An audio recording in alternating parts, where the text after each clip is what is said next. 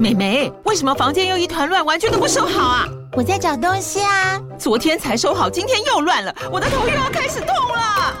妈咪，我是在找虎标白色万金油啦。阿妈都说头痛擦这个很有效，薄荷凉凉的，可以帮忙舒缓哦。妈咪，爱老虎油。哎呦，今天怎么这么乖呀？很内行哦，还知道要用这瓶百年老字号的。虎标在手，全家神队友。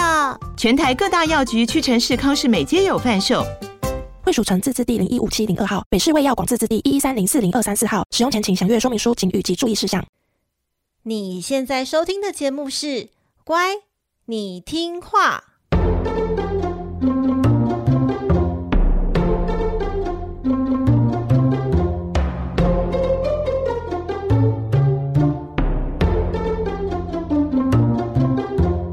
每集介绍一则故事加一幅名画。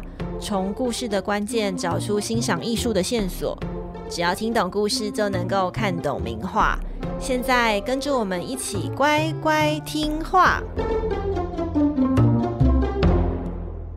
大家好，我是葵花子，欢迎收听《乖，你听话》。每集介绍一则故事加一幅名画，希望你听懂故事就能够看懂名画。这一集是第三十集。终于来到我们第二季圣经故事的最后一集了。我刚刚看了一下哦，圣经故事的第一集是从二零二二年的四月，那到这个最后一集哦，是二零二三年的四月。天哪，这个系列居然就这样不知不觉整整走了一整年呢！我想应该没有哪个 podcast 节目在做这么不完全不管听众喜好，然后一做。一季就是一年，而且呢，和时事极度脱节的节目吧。我觉得对于就是从第一季就开始固定收听的小乖乖来说，你们真的好棒。当然啦，完成这一系列的我来，我也是非常的棒啦。还有所有听完这三十集的小乖乖，大家都很棒。今天的节目呢，会有一点长，因为除了故事和名画的介绍，还有一些听众的留言，以及下一季的节目规划的方向，也来和大家说明一下。那我们就在这个你好棒，我也好棒，但是呢，又有一点稍微感伤的，呃，这系列的最后一季这样子的气氛之下呢，我们就开始这一集的故事吧。耶稣死而复生。之后呢，多次显现在众人的面前，尤其在怀疑的多马，他亲手触摸耶稣的伤口之后，更加坚定了信徒们的信心。但是，失去了耶稣的随时指引，他们不知道下一步该何去何从啊！就连耶稣的十一门徒也是，例如第一门徒彼得。彼得呢，在这段时间，对于不确定的未来感到非常的迷惘。因此决定回到原本的生活。彼得呢，和一些门徒啊，他们原本是加利利地区的渔夫，为了自己和家人的生计，重操旧业，重新开始原本的捕鱼工作。某一天，彼得、约翰和多马，对，这位多马就是上一集我们所介绍的那一位怀疑的多马，他本人也是渔夫。这些人呢，他们出海去捕鱼，但是啊，整夜都没有捕到任何的一条鱼。隔天的清晨，他们只好失望的返航。这时候，耶稣再次出现，他站在岸上询问他们说：“你们是否有捕到鱼呢？”门徒们没有认出站在岸上的就是耶稣，只随意的摇摇手说：“没有啦，没有啦。”这时候呢，耶稣就指示他们把渔网。移到船的右侧，他们照做之后啊，马上就捕到大量的鱼群了。门徒约翰呐、想说：“哎，不太对哦，为什么经过这个陌生人的指点，我们就可以捕到这么多的鱼呢？这个，这个我有印象啊，好像发生在之前，有曾经发生在耶稣第一次来招收他们为门徒的时候，那一次也展现过这样的捕鱼神迹啊！莫非难道站在岸上的这位男子就是耶稣吗？”彼得一听到啊，就立刻跳河朝耶稣游过去。那站在岸上的耶稣呢，他已经准备好了炭火、鱼和饼，邀请门徒们共进早餐。吃完早餐之后呢，耶稣询问彼得是否依然敬爱着他。耶稣问了三次，彼得也三次重申他对耶稣的敬爱。于是呢，耶稣要求彼得要喂养他的羊，并且预言彼得将会以死亡来荣耀上帝。什么是耶稣的羊呢？是真的指那些山羊、绵羊吗？当然不是啊。其实耶稣指的是羊，就是指的是基督的信徒。耶稣将所有的信徒托付给彼得，明确交代他要成为教会的领袖，从而啊确立彼得作为第一使徒的使命，由他去带领其他的使徒到世界各地传播基督的信仰。因此呢，被天主教会认为是第一代的教宗。耶稣复活到第四十天的时候，他最后一次出现在门徒面前，告诉门徒啊，大家要先在耶路撒冷等待圣灵的降临。而且呢，为了让他们有向外国人传福音的能力，圣灵会赐予他们说外语的能力，就是说外国话的能力嘛。这件事情还蛮好理解的，就是因为耶稣希望他们向世界各处去传递呃他的信仰。那这时候和当地的人沟通，语言就很重要嘛。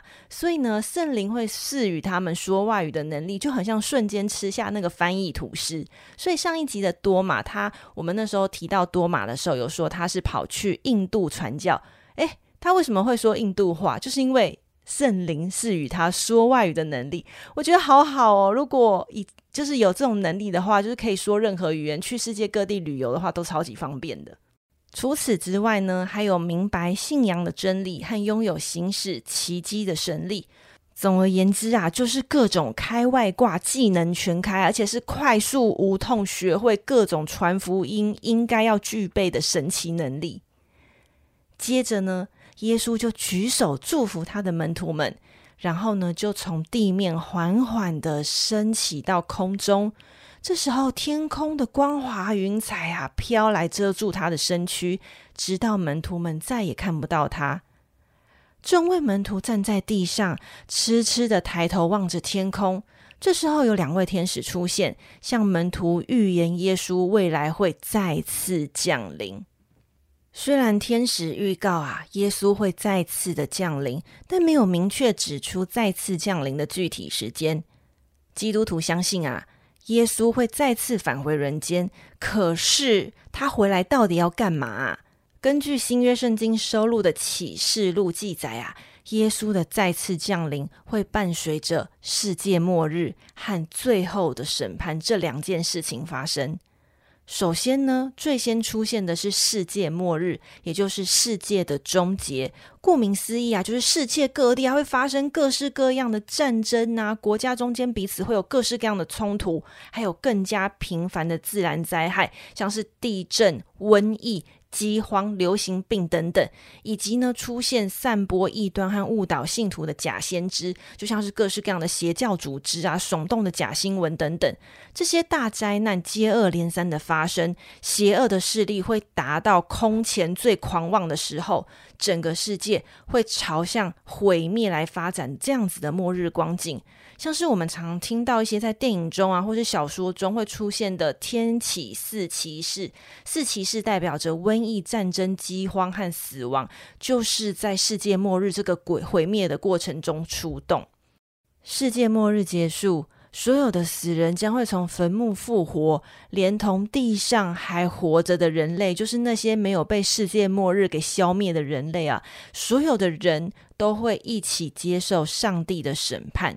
上帝呢，会根据人们在世上的行为和信仰分成两类，一个是得救者，另外一个就是罪人。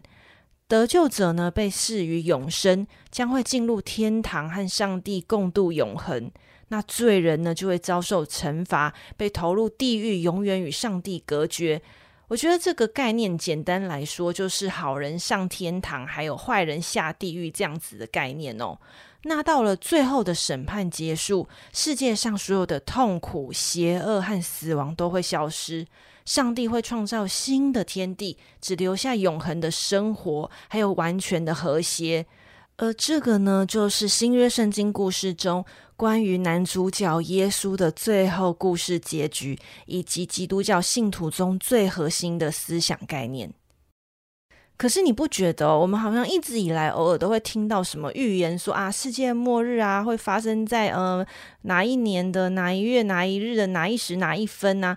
而且呢，每次到了这个预言会发生的时间，诶，好像得从来没有发生过嘛，所以这个世界毁灭的日期就一直被推延。那我们也幸运的度过了好多次的世界末日的浩劫。人们对于这种世界末日来临啊、灾难将至这样子的恐惧哦，导致有产生了许多莫名的宗教组织，用这种方式来吸纳信徒，但是。你想想看，我觉得其实最庞大的邪教组织就是好莱坞电影产业，你不觉得吗？我觉得好莱坞超级喜欢贩卖各种末日灾难财了，而且他们的重点不是善恶审判这件事情，他们呢最喜欢讲的就是末日毁灭的过程，以及呢毁灭后的孤独感，就是世界上所有的生物都消失了，就只有主角一个人活在这个世界上，然后他要面对这个空无一切的世界，而产生一种巨大的空的一个一个很孤独的这样子的感觉。我觉得地球都被好莱坞用各式各样的原因，不知道被消灭几次了。我随便想就一大堆地球被毁灭的例子，像是呢，就是早年比较常出现的，像是巨大的自然力量。我们当年呢，就是有一部电影特效做的超级逼真，而且吓坏大家的，就是二零一二这一部电影。它就是说，玛雅预言地球会在二零一二年迎来世界末日。看现在都已经二零二三年了嘛，所以就是一个唬烂。但是当年这个电影是在二零零九年上映，真的是吓歪大家。然后大家都在想说，二零一二年到底会发生什么事？但是没事，我们已经来到了二零二三年了。然后明天过后也是，他是在讲全球暖化，然后造成新的冰河时期，然后大部分人都被这个呃极端的气温给杀光光。早年的时候，大家比较关注的就是气候变迁啊这些东西，所以那时候好莱坞就会以呃自然力量这个方式来杀光所有人类。那接下来呢，还有的什么外星人的侵略？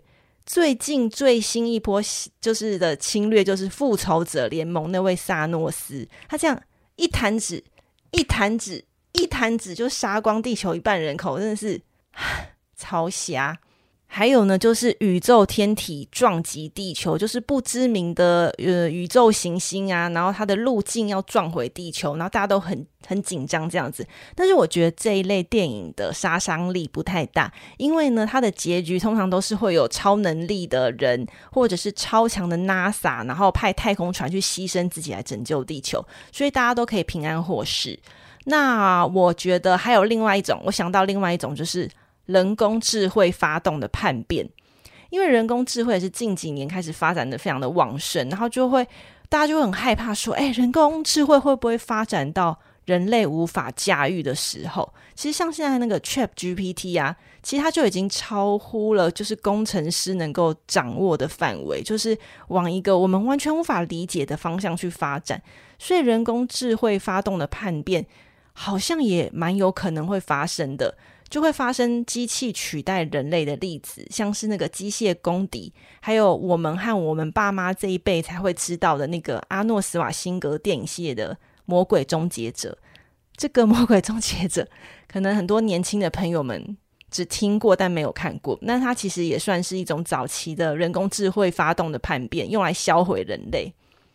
那骇客任务当然也就不用说了嘛，因为他的世界观就是全人类的心智啊，全部被机器人大军俘虏啊，所以这其实也算是一种人类毁灭的世界末日。然后嘞，还有什么啊？还有最近一种超级红的，就是生化危机，就是地球被不明病毒感染，然后造成丧尸横行，像是个恶灵古堡，还有阴尸路，还有什么失速列车，还有那个布莱德比特演的那个。末日之战，就是你看看地球要被消灭的方式，真的是好多元，好不热闹啊！在这么多的消灭的方式中，我想大家就是最有既视感的，一定是属于生化危机吧？就是外面充满着看不见的病毒，然后新闻报道那时候每天又报说，哦，哪一个国家、哪一个地区又死了多少人？那这件事情呢，也大大的影响了，就是。呃，每个人的生活形态啊，还有对待生命的一些看法。那我和葵花先生呢，我们也是非常有危机意识的。那那一阵子呢，我们就躲在家里，然后就会模拟说：哎，如果我们一觉起来发现，就是窗外的街上都是丧尸的话，该怎么办呢？我们就会讨论说，啊，如果大家都被病毒感染了，变成僵尸的话，那我们遇到这个情况哦，我觉得第一个就是千万不要出门，然后呢，要乖乖待在家里，把门窗先锁好，因为你不知道空气中会不会有病毒传飘飘进你家哈。所以呢，所以要先把门窗锁好。接下来呢，家里平常就要储备粮食。然后呢，接下来一定会发生断水断电的状况，所以要赶快储备大量的水。然后呢，把所有的食物来煮熟。像是如果你家里有白米，有存放白米，我觉得那个很棒，就是它可以一直吃很久。但是前提是要先煮熟，还有冷冻食物。然后当所有的食物都吃完之后呢，你还是要上街去寻找其他的。食物或其他的资源吧，所以家里呢，一定要准备一些防身的武器，像是高尔夫球杆啊，或者是球棒之类的。然后平常在家里就可以练习挥棒的速度，免得你去附近的全联或好事多在收刮的食物的时候，会突然被架子旁边冒出来僵尸攻击，会来不及反应。所以平常需要多练习，记得要打僵尸的头，不要打乱打其他的部位来消耗自己的体力。我们那阵子呢，就还蛮常在做这种思想练习的。我觉得这么实用的心得，就特别和你分享喽。好，回到今天的主题，刚刚讲的故事呢，包含耶稣的捕鱼神机以及耶稣的复活，这两项呢，都是基督宗教艺术的常见主题。那关于耶稣的捕鱼神迹，我们之前在介介绍那个第一使徒彼得的时候，就已经介绍过拉斐尔的画作了。呃，相关的图像可以再回到那一集去看。那但是在今天的故事中呢，最重要最重要的部分就是最后的审判。最后的审判呢，毫无疑问是大型天主教教堂必备的描绘主题。在这一集。重要的最后一集，我要介绍的艺术作品，要来呼应我们这系列圣经故事的第一集。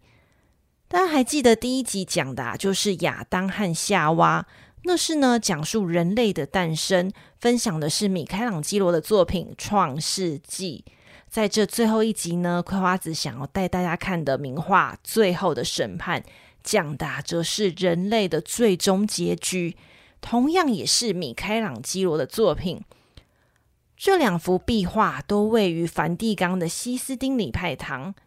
怎么样？你喜欢我相隔一年为你精心安排的头尾呼应吗？是不是很有梗呢？来吧，现在就让我们一起打开 IG 欣赏吧。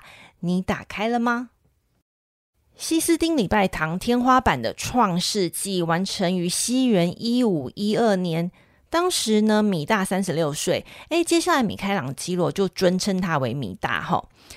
米大完成《创世纪》的时候是三十六岁。那在礼拜堂祭坛东墙的最后的审判，则是完成于西元一五四一年，也就是米大六十七岁的时候。最后的审判历时四年才完成。他的作业方式呢，就如同他年轻的时候画《创世纪》一样啊，全部都是他个人全程独立完成。助手呢，也依然只做端茶水或搬工具等体力活。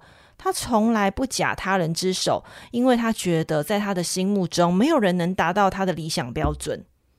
传统在描绘最后的审判这一个艺术主题的时候，艺术家会习惯将和谐有序的天堂世界和喧嚣混乱的地下人间并置在画面的上方和下方，来形成明显的对比。当然啦，米大也基本上也遵循这样子的传统，但是他采用从未有人使用的原创构图。上方一样代表着天国，下方呢一样代表着人间。但是呢，这整幅画作，这整面墙啊，这么大的画作，超过三百个人物的排列啊，环绕着位于画面中心的耶稣。三百个人物的姿势呢，在环绕排列中骚动不安，让整体画作形成一种巨大的旋转运动感。这是多么充满力量的一幅画！超过三百个人的人物啊，其实大概可以分成六组。第一组呢，是画面中央的耶稣和圣母玛利亚。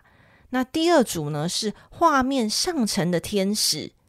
这群天使们呢，他搬运着耶稣受难时的刑具，包含十字架、金冠，就是用荆棘编成的王冠，以及把耶稣的圣体卸下十字架的梯子。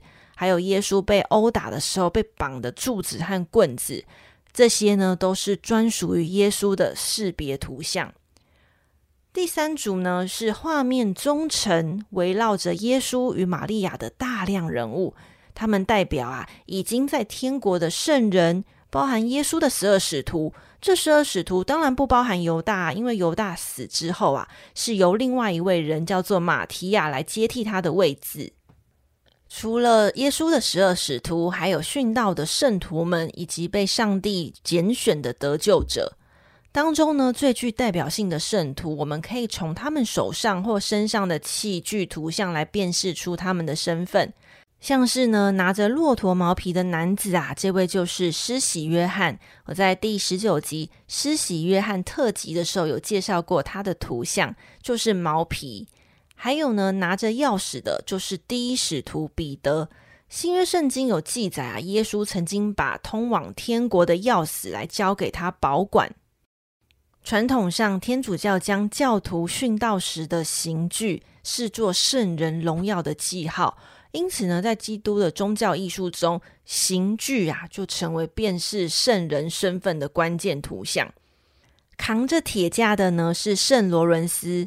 传说呢，他一直努力保存耶稣最后晚餐中喝酒的那个圣杯，然后最后被绑在铁架上烧死。所以呢，圣罗伦斯又是又被我们称呼为 BBQ 圣人。就一个很邪恶的地狱梗，BBQ 圣人。那便是他的方式就是他总是会扛着，就是烧烤他的铁架。那其他呢？还有手拿剑矢的圣塞巴斯蒂安，还有弯腰扶着脚旁边轮子的圣凯萨琳，手上拿着铁梳子的圣布拉乔，以及呢手拿剃刀与一张人皮的圣巴多罗买。他们手上的刑具代表他们的死亡方式。至于这些刑具啊，怎么让一个人死亡？不要问，因为真的很可怕。只能说，生活在公元五世纪之前欧洲的基督徒，如果呢后人还追封你为圣徒，那通常代表呢他们都是死得非常的凄惨。要请大家特别注意的是哦，提着人皮的圣徒啊，就是那位圣巴多罗买。传说呢，他是被剥皮而殉道。而他手上啊提着那副人皮的脸孔，通常被认为是米开朗基罗，就是米大他自己的自画像哦。哈，为什么米大要把自己画成这么恐怖的样子呢？我相信很多人都有这样子的疑问，当然我也是啊。去查了一下他背后的原因啊，其实有各式各样的揣测，但主要的说法是说，米大在创作绘画的过程中遭遇到很多创作压力，还有教会的争议，所以呢，他借此来暗示自己所经历的痛苦和挣扎，如同为宗教和艺术来牺牲的圣徒。但是呢，他谦卑的不敢把自己化为一个完整的人形圣徒，而是以人皮的形象出现。但是话说回来，虽然形象谦卑，但是他的位置却非常非常靠近耶稣啊。所以米大呢，就是透过这种方式来暗示自己啊，在这一场最后的审判中，他会进入天国。好，我们继续往下看。第四组呢，就是画面的中下层，有七位坐在云上吹号角的天使。通常呢，米大笔下的天使都是没有翅膀的，就像一般的人一样。这七位吹号角的天使呢，来自于新约圣经启示录所描述的场景。每当一位天使吹响一支号角，就会开启一场灾难。可是我数了一下，怎么会有八只？就是我也查不到为什么他要画八只，或是有任何有八只这样子的记录。所以呢，就是我觉得就是一个谜团吧。然后呢，其他的天使手上呢就拿着一本很大的书，那个是生命的册子。死亡的人会按着这些卷中的记载来接受审判。接下来是第五组，第五组呢是画面下层的左侧。一大群的人从坟墓中复活的死者，这部分死者呢被天使们向上提升，代表这群死者呢是获救者，是可以获准进入天堂的。最后一组呢，则是第六组，位于画面下层的右侧，描绘的呢是被赶进地狱入口的罪人。我觉得最奇特的是，米大选用希腊神话的两位人物。第一位呢是冥河的摆渡者卡隆。我们在希腊神话第十六集的时候，在就是介绍那个呃信使之神荷米斯那一集的时候呢，曾经稍微讲过他的故事。卡隆在冥府的呃工作呢，主要是将罪人的灵魂运送到地狱入口旁的河岸。他在这一幅画中呢，高举着船桨，然后威胁啊，做事要将船上的罪人全部赶下船。等在岸上的恶魔就用力的将这群罪人拖上岸。第二位是米诺斯，他是希腊神话克里特岛的国王。我们也曾经稍微讲过他的故事。他的娘呢，是被宙斯跨海绑架到希腊克里特岛的欧罗巴公主。我记得好像是在希腊神话第五集吧。这个故事呢，也跟金牛座有关，所以金牛座的朋友可以去听看看。然后呢，米诺斯的老婆还和公牛一起生下了牛头怪米诺陶，这、是一个很离奇的皇室丑闻故事。这个跟酒神有关系，所以大家可以回去听二十跟二十一集都有介绍过关于米诺斯的故事。米诺斯死后呢，就成为冥府的审判官。诶，冥府的审判官不是冥王黑帝斯哦，因为冥王呢算是冥府的 CEO，他不会只处理就是审判这样子的职务。审判的职务呢是由米诺斯和其他两位，就是共三位的判官来负责。这种圣经故事混搭希腊神话的奇特组合，来自于米大借用意大利中世纪诗人但丁《神曲地狱篇》对于地狱的描述。当米大完成最后的审判之后啊，马上就出现了正反两面的激烈争议呀。其中呢，对于这幅画有疑问的人是说：“诶，你怎么可以在基督教的故事中画出希腊神话的人物呢？”另外一个就是耶稣长相居然没有胡子，也太奇怪了吧！而且米大的耶稣其实仔细看哦，其实过于的年轻俊美，他的形象更像是光明神的阿波罗。但是呢，这些争议都还算还好，最最最最大的争议就是画面中的大量裸体。是的，画面超过三百位的人物全员裸体啊！米大描绘大量裸体的原因啊，是在于他向来崇尚古典艺术所展现的极致裸体之美，加上呢，按照圣经的描述，复活的人类是在最原始的形态下接受审判，也就是裸体的情况下来接受审判的，因此他才决定将这三百位人物啊，全员都画成裸体。对于这整幅墙面的大量露色啊，措辞最激烈的批评来自于一位意大利的牧师和梵蒂冈的官员比亚焦达切塞纳。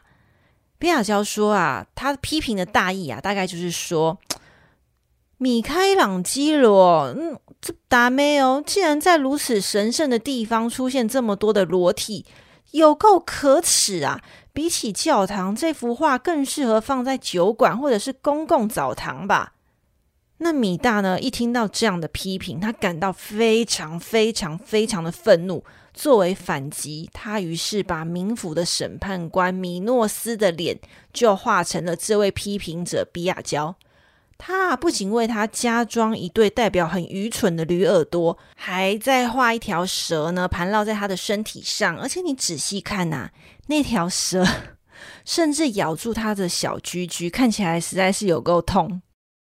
但是呢，当比亚焦气扑扑的向米大的委托者，也就是教皇保罗三世来抱怨这件事情的时候，教皇呢却开玩笑的说：“哎呀，我的管辖范围没有延伸到地狱哦，所以这幅画必须要保留。”因此，比亚焦就在西斯丁礼拜堂成为了一位名留青史的酸民。只能说，比亚焦啊，真是惹错人了。你谁不好得罪，偏偏要得罪像米大这么性格刚烈又权威的艺术家，真的只能看着他用他最骄傲的艺术哦来修理人哦。委托者教皇保罗三世呢，他对最后的审判的艺术价值和宗教内涵给予高度的肯定，并且扛起了因为委托还有保护这项工作所遭受到所有舆论的攻击。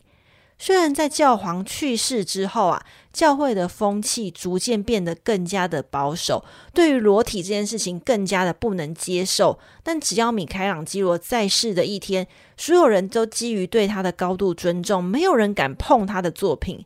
直到米大一五六四年过世之后，当时的教会就用特伦特大公会议的规定来要求教堂内的画作必须要遵守严格的道德和教义标准。虽然没有明说，但是我觉得很明显，就是有一部分是冲着米大最后的审判而来。新任的教皇委托画家丹尼尔·达沃尔泰拉来对最后的审判进行修正。那这位画家丹尼尔的主要任务呢，是为壁画中的裸露生殖器来添加遮挡物，例如缠腰布啊，或者是无花果叶等等哦。其实呢，丹尼尔与米大的关系是师徒兼朋友，他其实非常崇拜米大的艺术成就。那在这一个为裸体添加遮羞布的工作过程中呢，他非常的努力呀、啊，要在符合教会要求的同时，然后尽量对整幅画作的影响降到最低。他虽然很努力的在做这件事情，但因为这这项工作就是很诡异嘛，他的工作就是来为呃生殖器添加一些遮挡的东西，因此也让他获得一个不是很得体的绰号，称为裤子画家或者是裤子制造商。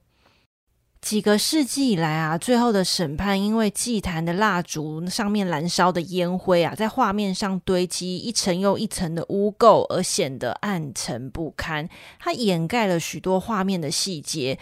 壁画呢，其实经历过很多次的修复，最近一次重要的修复工程是在一九八零年代的末期到一九九零年代，由梵蒂冈博物馆的修复专家来负责。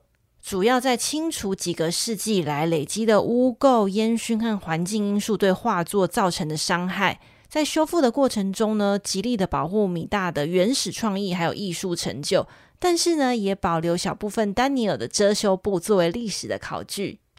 修复完成之后，最后的审判呈现出令人惊叹的色彩和细节啊，不再看起来只有肉色和天空蓝，让观众能够有更好的欣赏这幅文艺复兴时期的经典作品。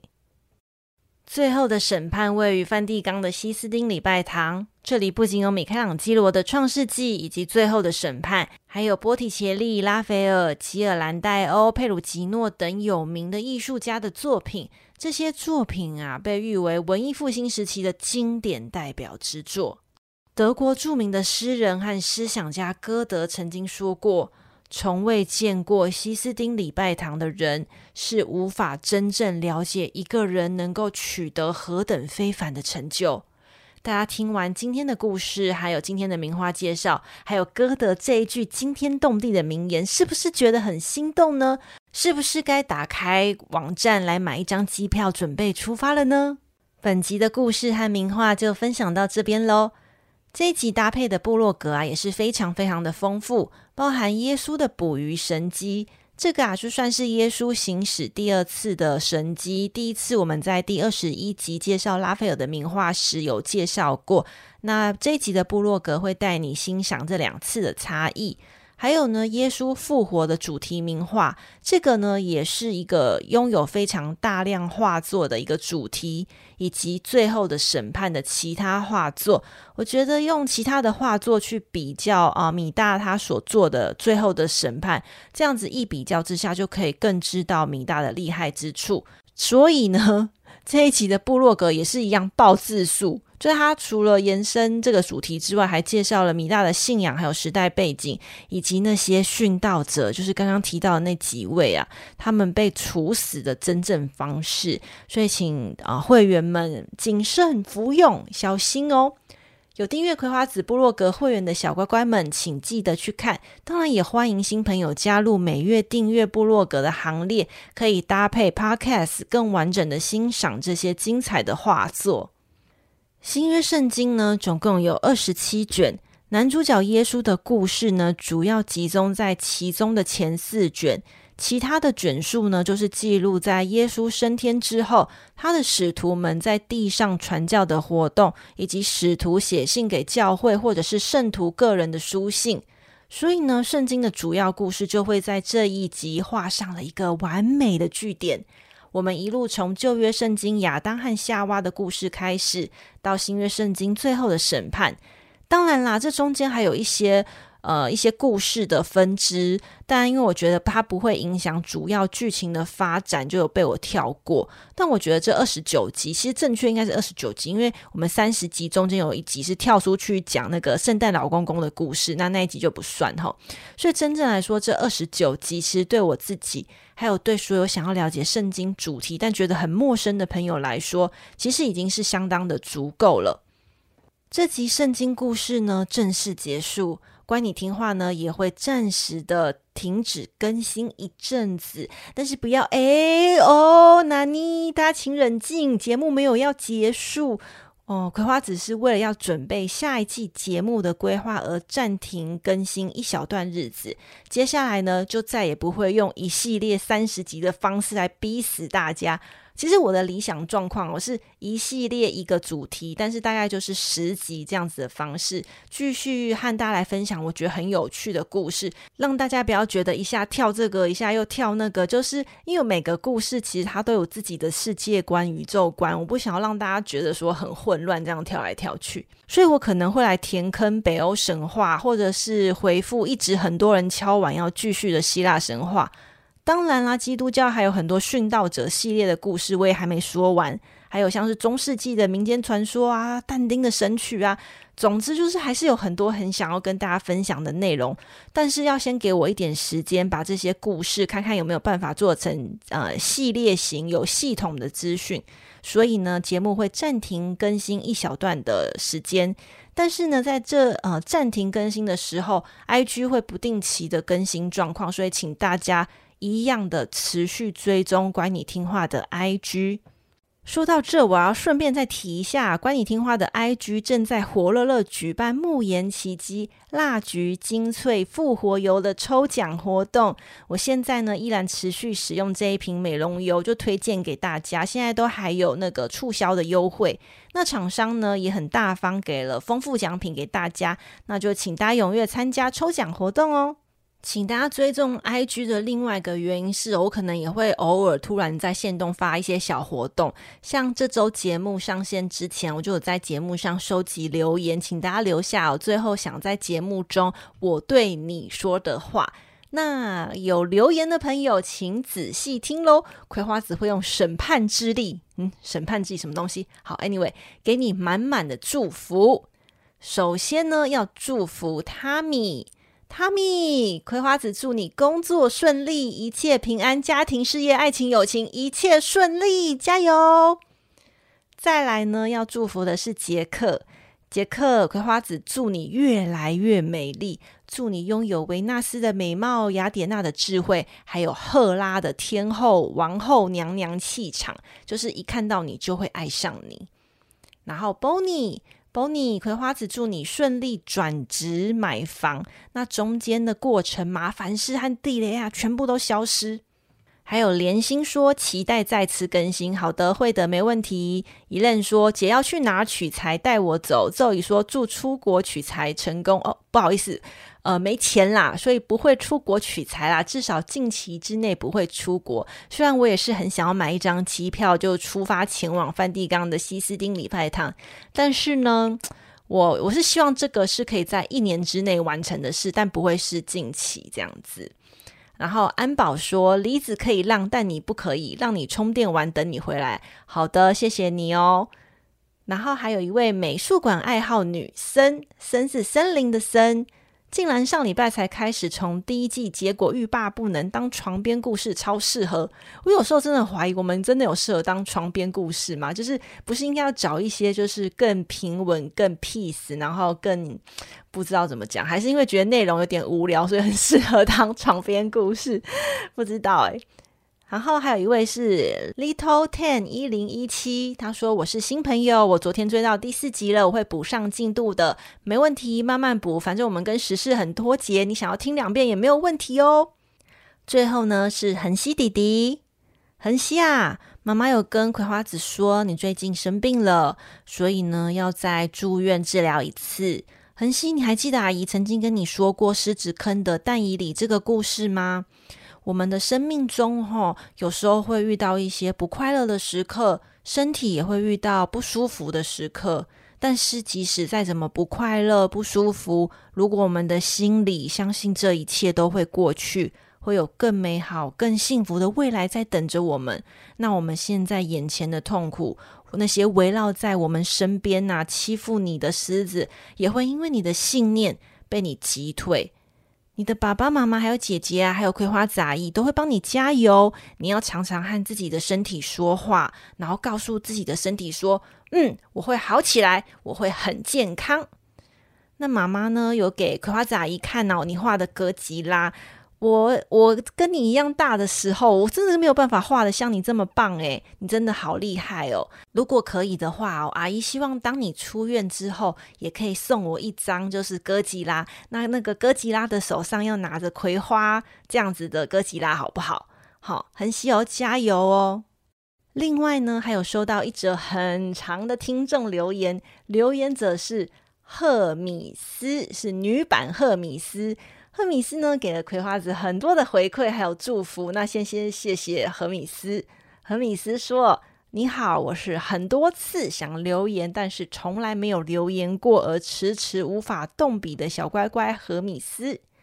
那从海苔熊那里听到丘比特和阿波罗故事之后，开始喜欢乖你听话。”我不是基督徒，但喜欢听故事的我，在之前有人留言不喜欢圣经的时候，内心一直举手回答说：“我喜欢听，因为听了才知道原来摩西是圣经故事，亚当夏娃也是。